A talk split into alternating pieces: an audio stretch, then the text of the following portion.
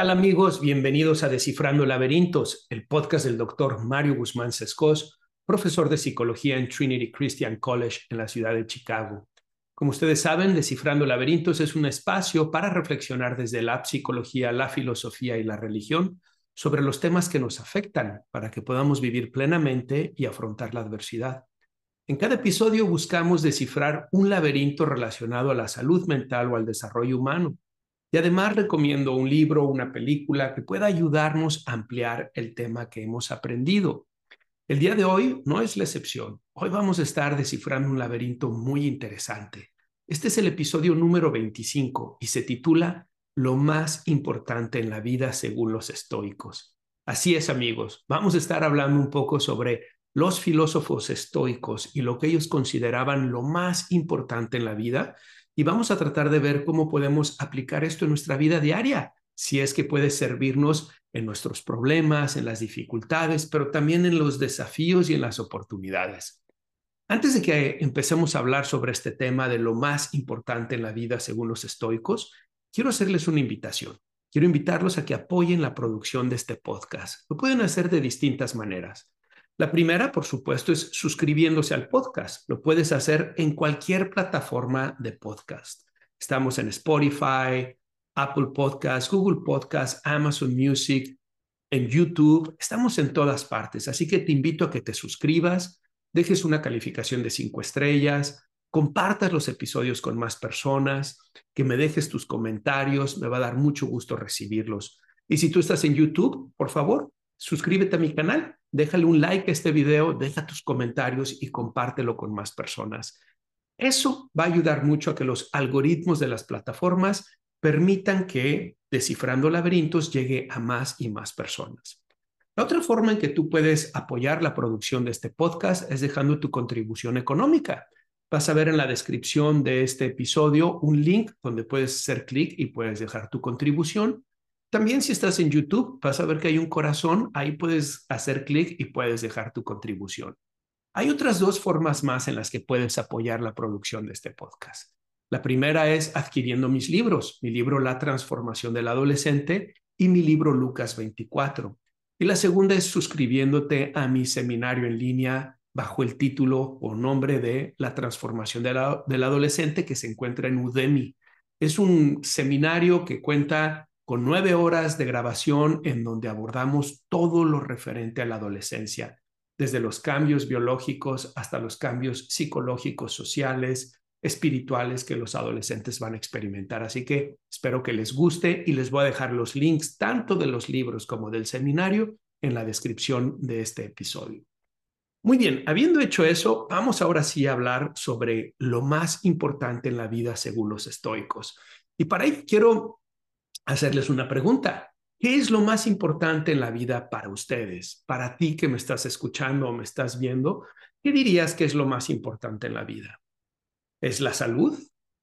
El que puedas gozar de buena salud, el que puedas sentirte fuerte, el que no tengas enfermedad. ¿Es la familia? El que tengas seres a quienes amas, que tengas un esposo, una esposa, hijos, y que puedas sentirte parte de ese grupo, de esa familia.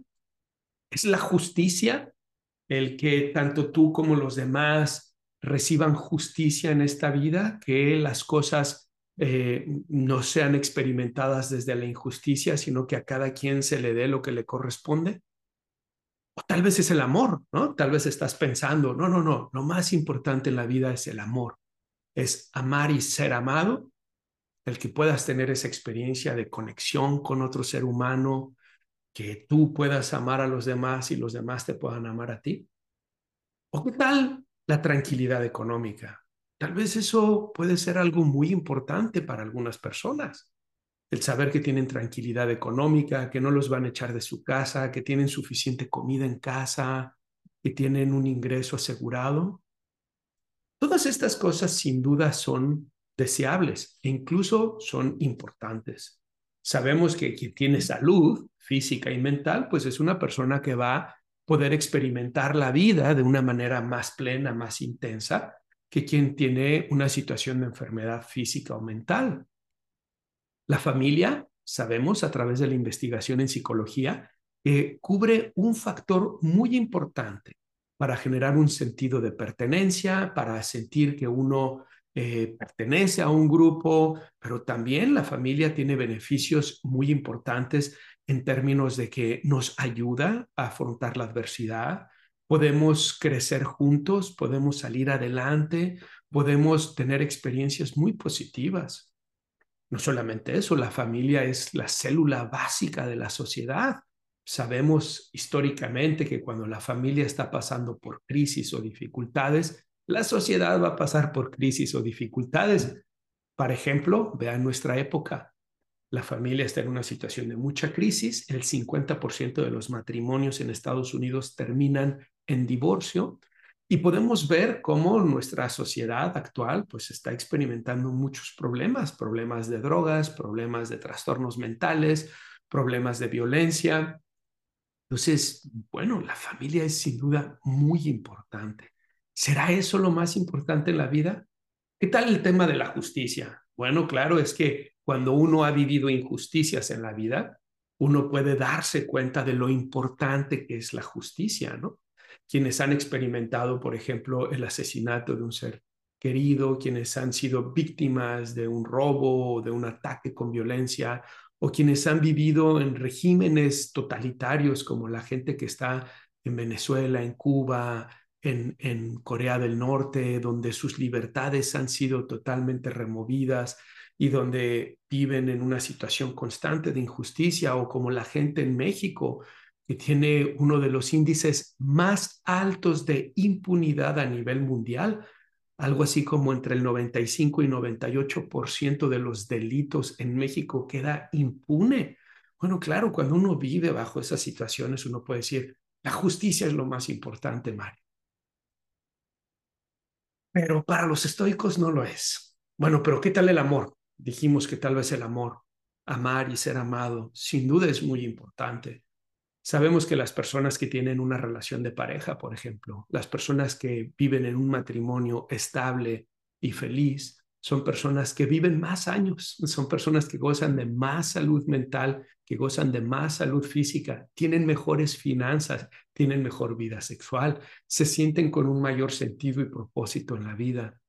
Sabemos que el amor, por ejemplo, de la madre a los hijos es importantísimo, es fundamental.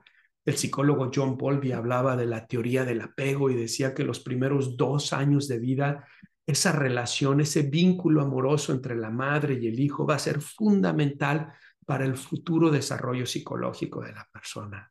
Sin duda el amor es importantísimo, pero ¿qué creen? Los estoicos tampoco decían que eso es lo más importante. Bueno, pero la tranquilidad económica, Mario, porque si tú vives en la pobreza, si tú no tienes recursos económicos, pues la vida se puede convertir muy difícil, incluso miserable. Tal vez es la parte económica. Y claro, sabemos que quienes tienen recursos económicos tienen más acceso a la educación, tienen más acceso a la salud, tienen más acceso a viajar y por lo tanto a cultivarse y a desarrollar su intelecto de mejor manera.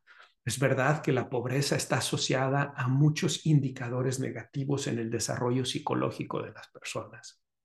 Pero ¿qué creen? Los estoicos tampoco consideraban la tranquilidad económica o la riqueza como lo más importante. Ni la salud, ni la familia, ni la justicia, ni el amor, ni la tranquilidad económica era lo más importante en la vida para los estoicos. Los estoicos dirían, todo eso es deseable, todo eso es afortunado. Por supuesto, eso es mejor tenerlo que no tenerlo pero eso no es lo más importante en la vida.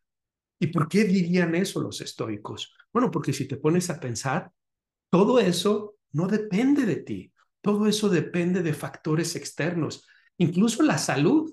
Uno puede ejercitarse, puede alimentarse, puede dormir apropiadamente, puede evitar eh, consumir sustancias y a pesar de eso tener un infarto o tener un accidente vascular o desarrollar un problema genético. O incluso el tema de la familia. Uno puede hacer lo más que pueda para mantener una familia unida, pero la familia está compuesta por distintos individuos y esos individuos tendrán que tomar sus propias decisiones. con lo cual se corre el riesgo de que tal vez con el tiempo la familia experimente crisis, conflictos, distanciamientos.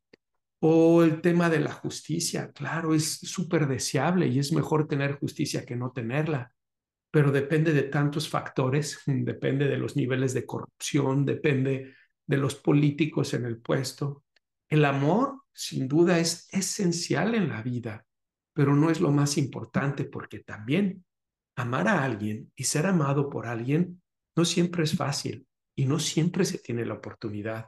Hay quienes no encuentran una pareja, hay quienes no pueden conformar su propia familia, hay quienes viven en aislamiento y en esa situación de aislamiento no pueden experimentar el amor de otras personas hacia ellos, que sin duda es algo muy lamentable con efectos importantísimos en la salud física y mental. Sabemos que el aislamiento, por ejemplo, reduce la expectativa de vida e incrementa problemas de salud física y mental.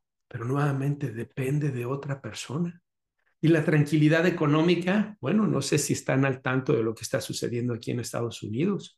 Hay una crisis como no la había habido en muchos años de incertidumbre económica, porque el segundo banco más importante de Estados Unidos se declaró en quiebra y tuvo que cerrar.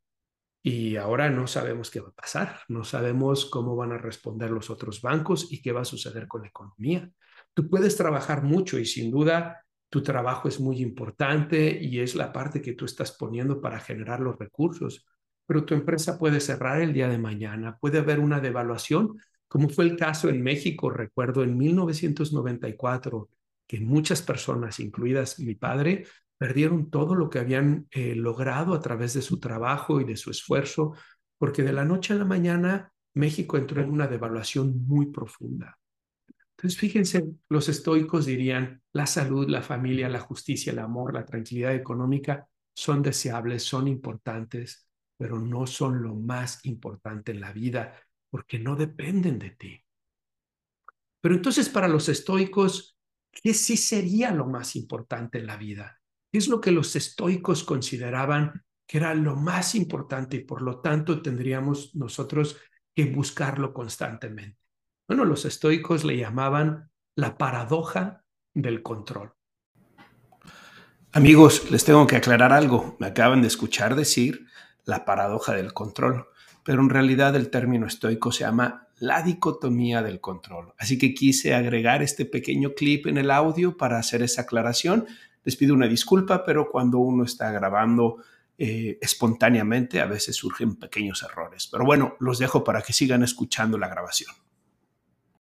Y fíjense, esta paradoja del control está expresada de una manera muy apropiada en un libro escrito por Epicteto, que se los recomiendo ampliamente. Además es un librito muy chiquito, lo pueden leer en media hora.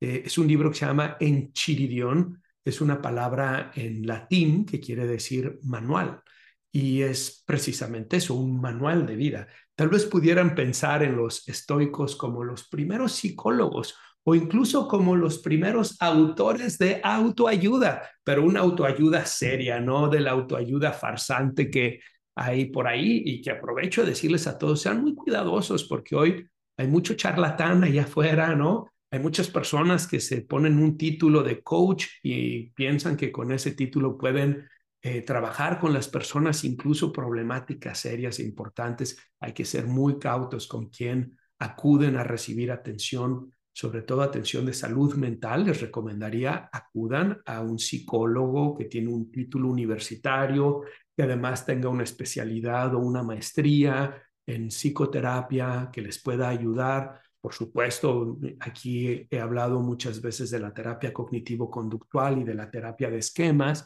pero hay otras eh, terapias que pueden ser también funcionales para los pacientes, pero que sea alguien con una formación académica, que sea alguien que ha sido titulado, que sea alguien que tenga una formación, digamos, eh, eh, seria, una formación tradicional en el sentido de que tuvo que tomar sus cursos, hacer sus prácticas, tener supervisión.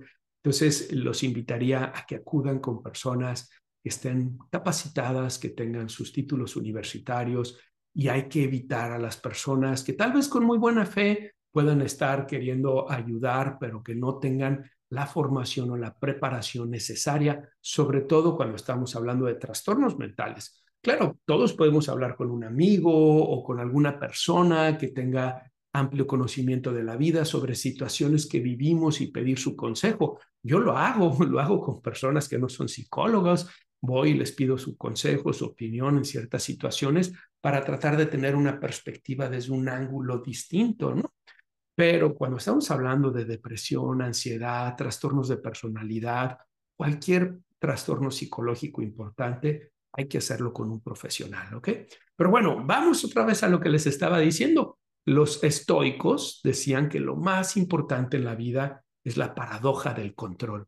Y les decía que Epicteto escribió este libro que se llama Enchiridión, un libro que tiene más de dos mil años, que, se, que significa manual, y donde es un manual de cómo hacerle frente a la vida. Se los recomiendo ampliamente.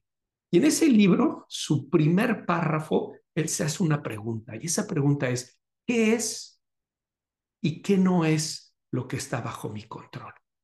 Esa es la paradoja del control. ¿Qué es y qué no es lo que está bajo mi control? Y él se responde, lo que no está bajo mi control es lo que otros piensan, lo que otros hacen, lo que otros dicen, lo que sucede en el gobierno, lo que pasa con el cambio climático, la amenaza nuclear, eh, lo que está sucediendo en la economía, en las finanzas, lo que otras personas dicen, piensan o hacen en contra de mí. Nada de eso está bajo mi control. Y Epicteto dice, mientras más te enfoques en eso, más sufrirás, más te alejarás de la verdadera felicidad o satisfacción en la vida. Les voy a hablar de eso en un momento más porque los estoicos utilizaban un concepto que se llama eudaimonia, pero ahorita les voy a hablar de eso.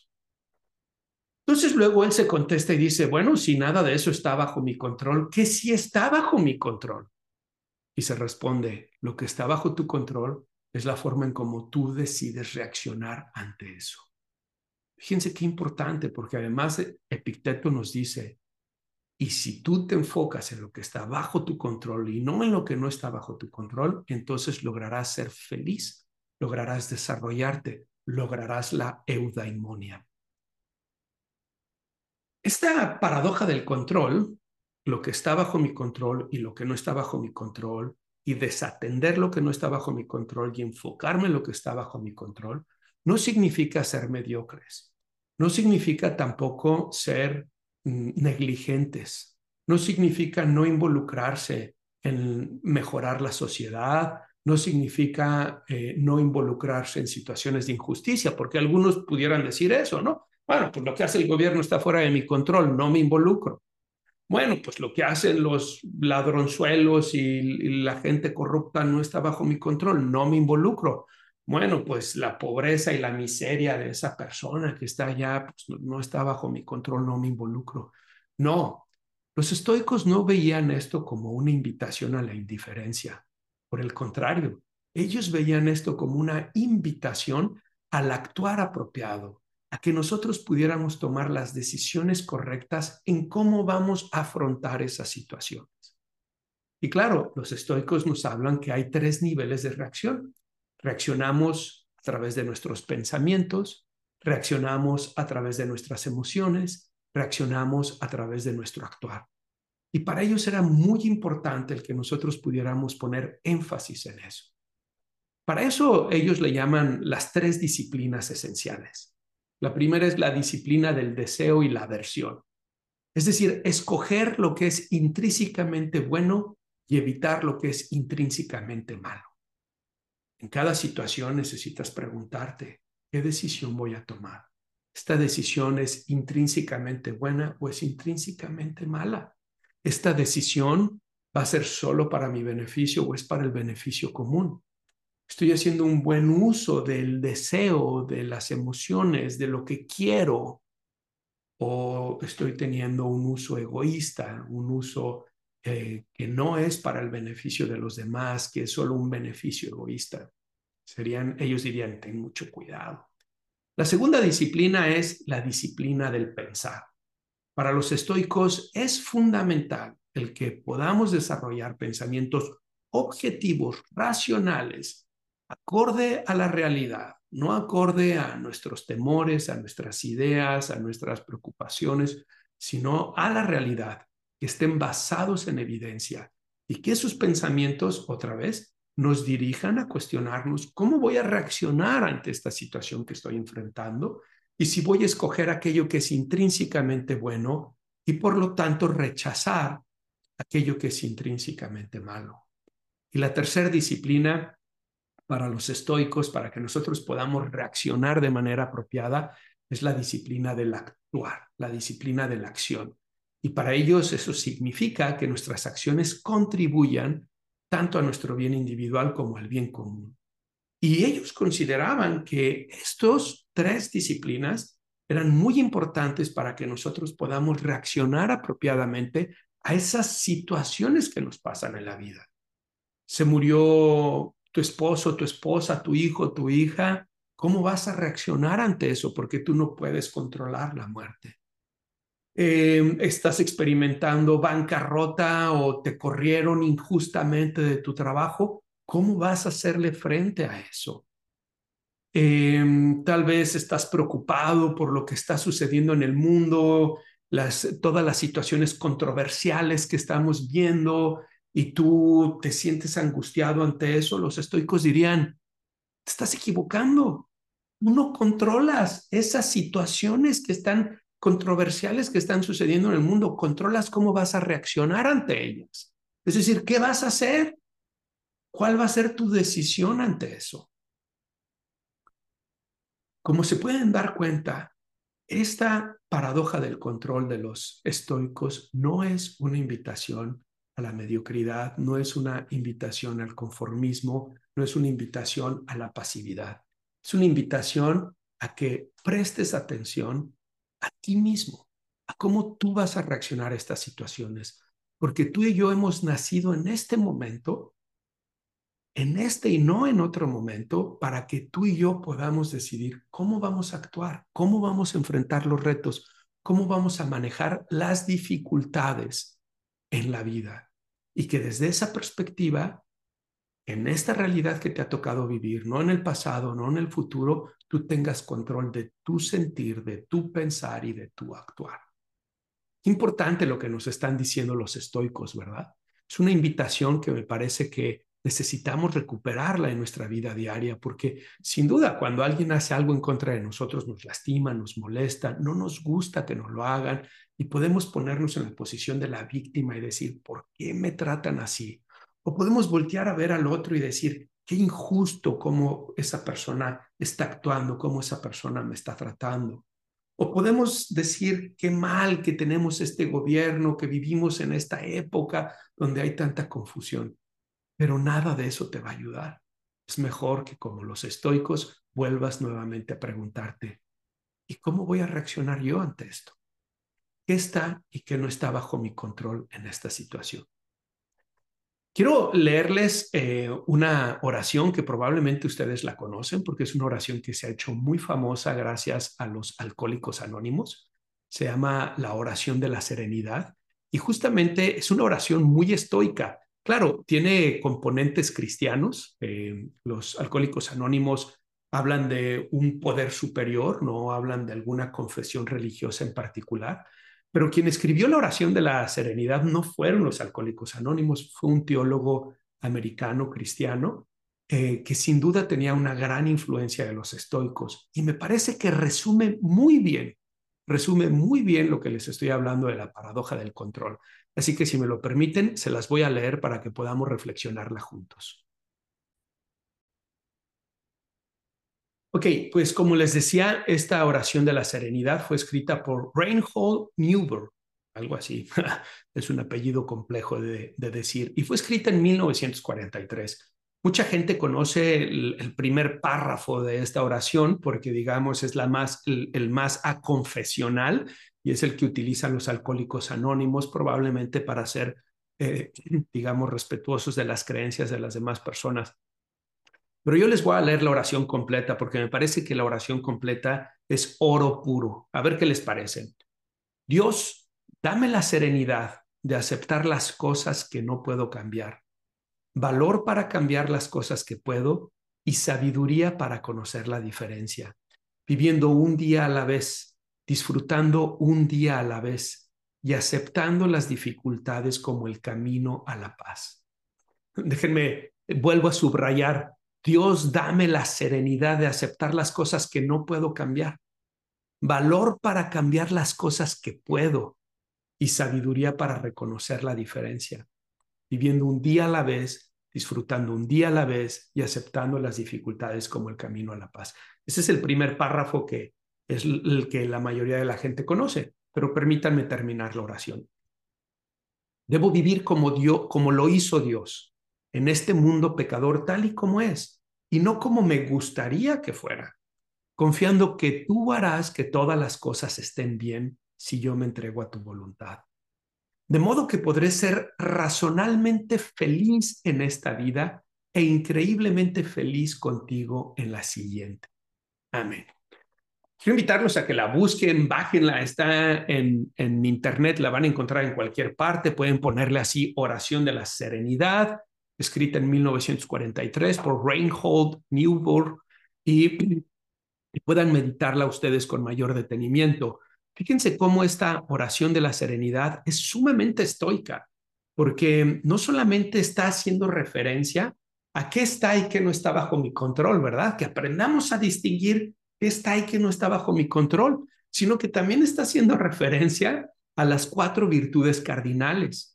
Y esas cuatro virtudes cardinales de las que en un programa anterior ya les hablé, en un episodio anterior ya les hablé, valentía, templanza, justicia y sabiduría, eran esenciales para los estoicos. Los estoicos consideraban que era una vida vivida con esas cuatro virtudes lo que permitía que uno desarrollara la eudaimonia. Que la eudaimonia podemos entenderlo como la felicidad auténtica, la felicidad máxima, la capacidad de poder estar bien independientemente de las circunstancias a nuestro alrededor. El que nosotros podamos ver lo que decíamos al principio, que la riqueza o la pobreza la salud o la enfermedad, el amor o el desamor, la popularidad o impopularidad, que todas esas cosas pueden ser deseables o indeseables, pero no son en sí mismas ni buenas ni malas, porque esas cosas en realidad son una oportunidad, una oportunidad para que nosotros hagamos bien o hagamos mal en la vida. Y para que nosotros podamos hacer bien, tenemos que conducirnos con las cuatro virtudes cardinales. Si nosotros no hacemos eso, es probable que nos conduzcamos con las cuatro eh, vicios cardinales, los opuestos a las virtudes. Pero no quiero hablarles más acerca de eso porque ya tengo un programa sobre las virtudes cardinales y porque el próximo episodio justamente voy a hablar sobre lo bueno, lo malo y lo indiferente desde la perspectiva estoica. Vamos entonces a tratar de concretar un poco lo que hasta aquí he dicho. Para los estoicos lo más importante es la paradoja del control, el aprender a distinguir qué está y qué no está bajo mi control. Y decíamos que lo que otros piensan, dicen o hacen, lo que sucede en el gobierno, lo que pasa en el cambio climático, la amenaza nuclear, la crisis económica, nada de eso está bajo tu control. Y mientras más te enfoques en eso, más vas a sufrir pero decíamos que lo que sí está bajo tu control son tus reacciones a todas esas situaciones, cómo tú vas a reaccionar a esas situaciones. Y para ello los estoicos nos decían, es muy importante que desarrolles tres disciplinas en tu vida. La primera es la disciplina del deseo y la aversión. Desea aquello que es intrínsecamente bueno y aléjate, rechaza lo que es intrínsecamente malo. La segunda, la disciplina del pensamiento. Enfócate en tus pensamientos, en el contenido de tus pensamientos que tienen que ser objetivos, racionales, basados en evidencia y que te ayuden a dar una respuesta apropiada a la situación que estás teniendo.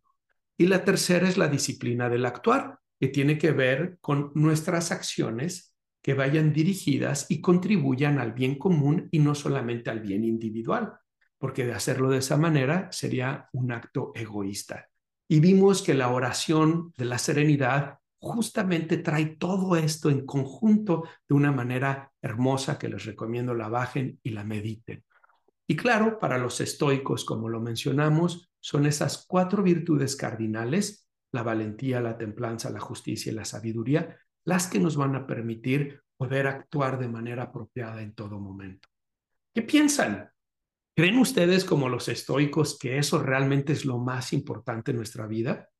Que el poder distinguir lo que está bajo nuestro control y lo que no está bajo nuestro control tendría que ser nuestro objetivo en la vida.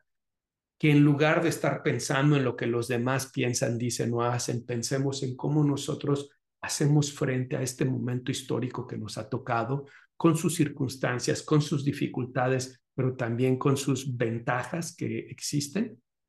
Piensan que este desarrollo de las cuatro virtudes cardinales sería algo que pudiera ayudarnos para realmente hacer ese manejo apropiado de nuestras reacciones.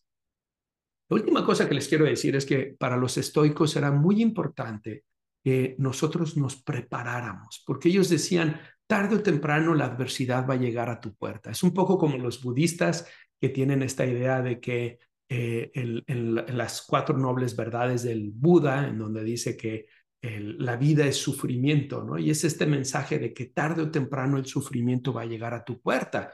Los cristianos tenemos una perspectiva semejante. Por eso Jesús dice, el que no tome su cruz y me siga no es digno de mí, ¿no? Tienes que tomar tu cruz, tienes que aceptar tu sufrimiento. E incluso en terapia ahora tenemos modelos contextuales como la terapia de aceptación y compromiso que dicen, acepta tu situación comprométete, comprométete a tu situación y transforma tu situación. Acepta tu esquizofrenia, acepta tu ansiedad, acepta tu depresión, comprométete a ella y transfórmala. Porque mientras más nos resistamos a las dificultades, a la adversidad, al sufrimiento, más vamos a sufrir.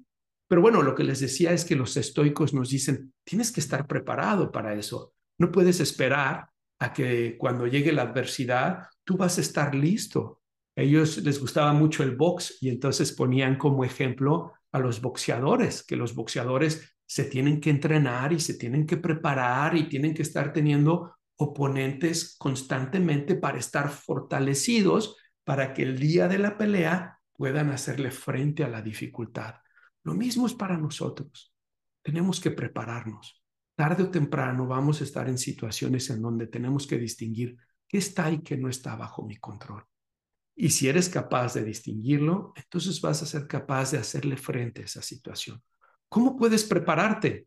Bueno, los estoicos decían que hay dos cosas muy importantes. La primera es que necesitas preparar a tu cuerpo. Si tú tienes un cuerpo debilitado, si te has, digamos, dedicado a complacer los impulsos, los deseos de tu cuerpo, lo que sucede es que no puedes fortalecer tu voluntad. Para los estoicos, trabajar con el cuerpo era importantísimo porque era una forma de ejercer la voluntad, era una forma de decirle al cuerpo, cuerpo, tú no estás en control, yo estoy en control. ¿Quieres comer? ¿Quieres beber? ¿Quieres dormir? ¿Quieres? Pues sí, todas esas cosas son las cosas que el cuerpo pide, pero si no está entrenado, terminan convirtiéndose en un problema, en un vicio, en una adicción, ¿no? Entonces, por eso tienes que entrenar a tu cuerpo. ¿Y cómo lo hacían los estoicos? Ejercicio, ejercicio de resistencia, ejercicio de fortaleza, box, ya les decía, pero también la alimentación para los estoicos era muy importante. Hoy lo que estamos viendo, esta moda de, eh, digamos, los ah, ayunos intermitentes, eh, el, ejercicio, etcétera, no es algo nuevo. Los estoicos fueron los primeros en hablar de esto, en decir que era fundamental para tener ese cuerpo fortalecido, para tener esa mente fortalecida, el poder fortalecer y controlar el cuerpo. Los cristianos después tomaron esta idea y en gran medida también de ahí viene las prácticas ascéticas del cristianismo, pero claro, con una perspectiva espiritual. El otro elemento que los estoicos sugerían para que podamos estar preparados y fortalecidos para la adversidad es el entrenar nuestra mente constantemente. Por eso hablaban de estas tres disciplinas que les decía, la del deseo y la aversión, del pensar y la de nuestro actuar. Y en esa parte tiene que ver con cómo te preparas intelectualmente a la adversidad. Hoy vivimos en una época en donde estamos al acceso del celular, al acceso de las redes sociales, y que muy fácilmente pueden distraernos.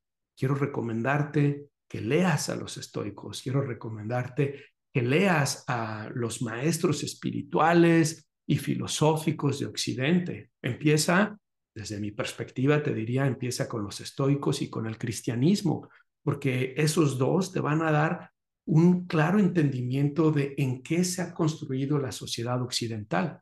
Claro, algunos de ustedes van a decir, oye Mario, pero Aristóteles tiene más influencia que los estoicos en la perspectiva filosófica. Probablemente es cierto, pero Aristóteles no era ajeno a la situación de los estoicos. De hecho, Aristóteles también hablaba de las virtudes y de los vicios.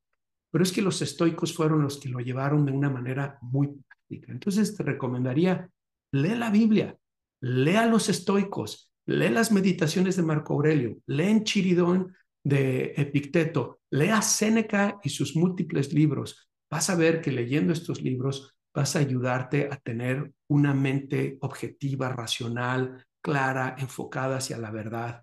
Y si además estás entrenando tu cuerpo, pues qué bien, ¿no? Cuerpo sano, mente sana, eso te va a permitir afrontar cualquier dificultad. Muy bien, vámonos pues a terminar ya este episodio número 25 de lo más importante en la vida según los estoicos. Y en esta última parte quiero hacerles la recomendación. En esta ocasión no es un libro, tampoco es una película, sino que en esta ocasión es un libro y una película lo que les quiero recomendar.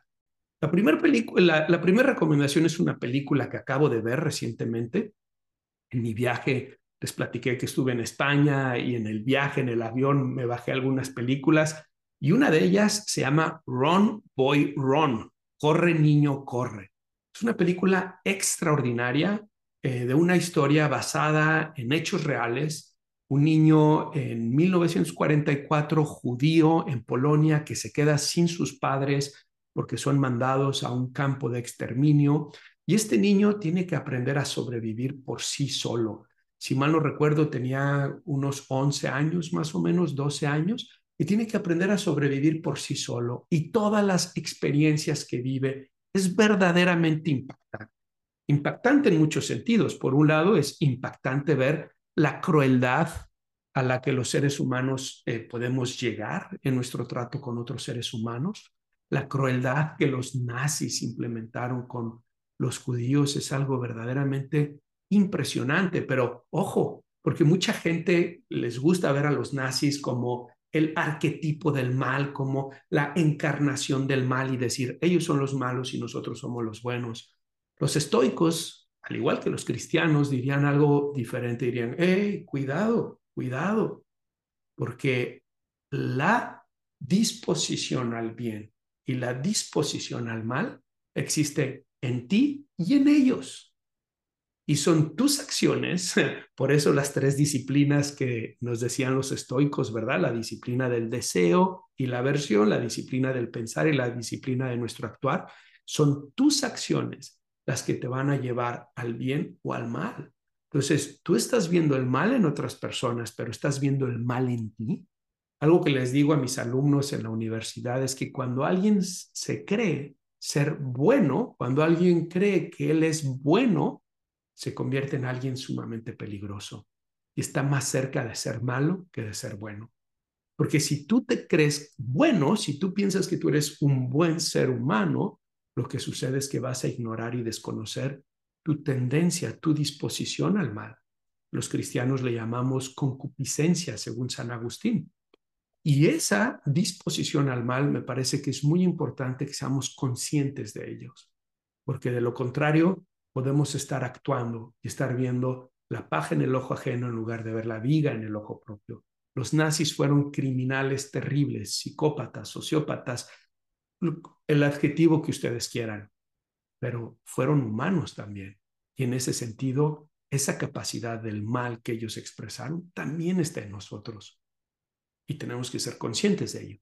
Pero esta historia, la de Ron Boy Ron que les estaba diciendo, la de este niño de 11, 12 años que enfrenta toda esa maldad basado justamente en una perspectiva muy estoica. Y no es que él fuera estoico, él era judío, pero sus acciones son totalmente ejemplo de lo que los estoicos hoy nos están invitando en este programa que les estoy diciendo, de la paradoja del control. El niño tuvo que discernir. Hay cosas que están bajo mi control y cosas que no están bajo mi control. Los nazis no los controlo. La guerra no lo controlo. El que la gente me ayude o no me ayude no lo controlo. Lo único que controlo es las decisiones que yo voy a tomar, las acciones que yo voy a tomar, tomar y si me voy a dar por vencido o si voy a seguir adelante. No quiero, eh, no quiero arruinarles la película y la trama. Eh, el final es extraordinario, realmente conmovedora la película. Se las estoy ahorita diciendo y me pongo emocional porque es una película basada en la vida real. Entonces, los invito a que la vean, dejen sus comentarios una vez que la vieron, qué opinaron acerca de la película.